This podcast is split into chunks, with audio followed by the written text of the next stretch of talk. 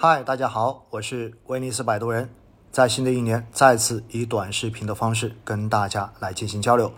原因也非常的简单，因为开年之后的市场似乎并没有平稳下来，仍然处于调整之中。有很多的朋友对于接下来的市场到底什么时候能够调整完，充满了疑虑。其实呢，对于短期市场的这种判断，对于短期时点的判断，神仙可能才会知道结果。当然，有很多朋友对于自己择时的能力非常的有自信，因为在过往的时候，他们可能通过几次的择时，发现择对了，于是呢，就把短期的运气当成了自己的实力，而往往到最后亏损的最多的人，也就是这些朋友。面对市场的未知，面对市场的波动，其实我觉得我们必须要承认自己在认知边界和能力方面的这种欠缺。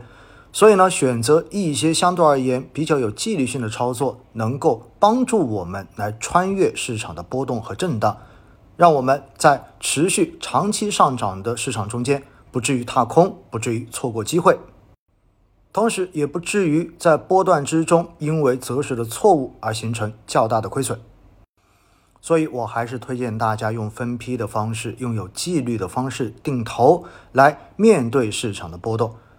在微博上面呢，我在过去的这两天，把我近几天收到的定投扣款短信都给大家做了分享，无外乎就是想告诉大家，面对市场的波动，其实我采取的方式就是以不变应万变。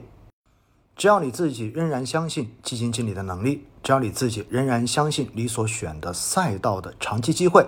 并且有一个基本的前提，你认为中国的资本市场未来大趋势是往上的。那么其实短期的小波动真的是可以忽略的，而且通过定投的方式，能够让我们在市场下跌的时候买到更多的便宜筹码，来拉低我们的整体持仓成本。所以，当我们想到这些之后，短期的市场涨跌还有必要担心吗？真的没有必要。所以，我觉得大家真的应该用淡定的心态来面对市场的波动。毕竟，中国资本市场的长期将来，我们是坚定看好的。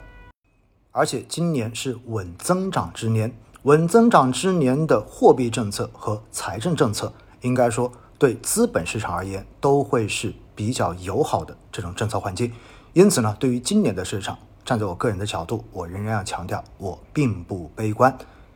所以希望大家能够淡定一点。如果你现在觉得很慌，无外乎就是你买了自己不了解的产品，或者说你的仓位过高，那么你就应该要做相应的调整了。以上观点仅代表个人意见，仅供大家参考。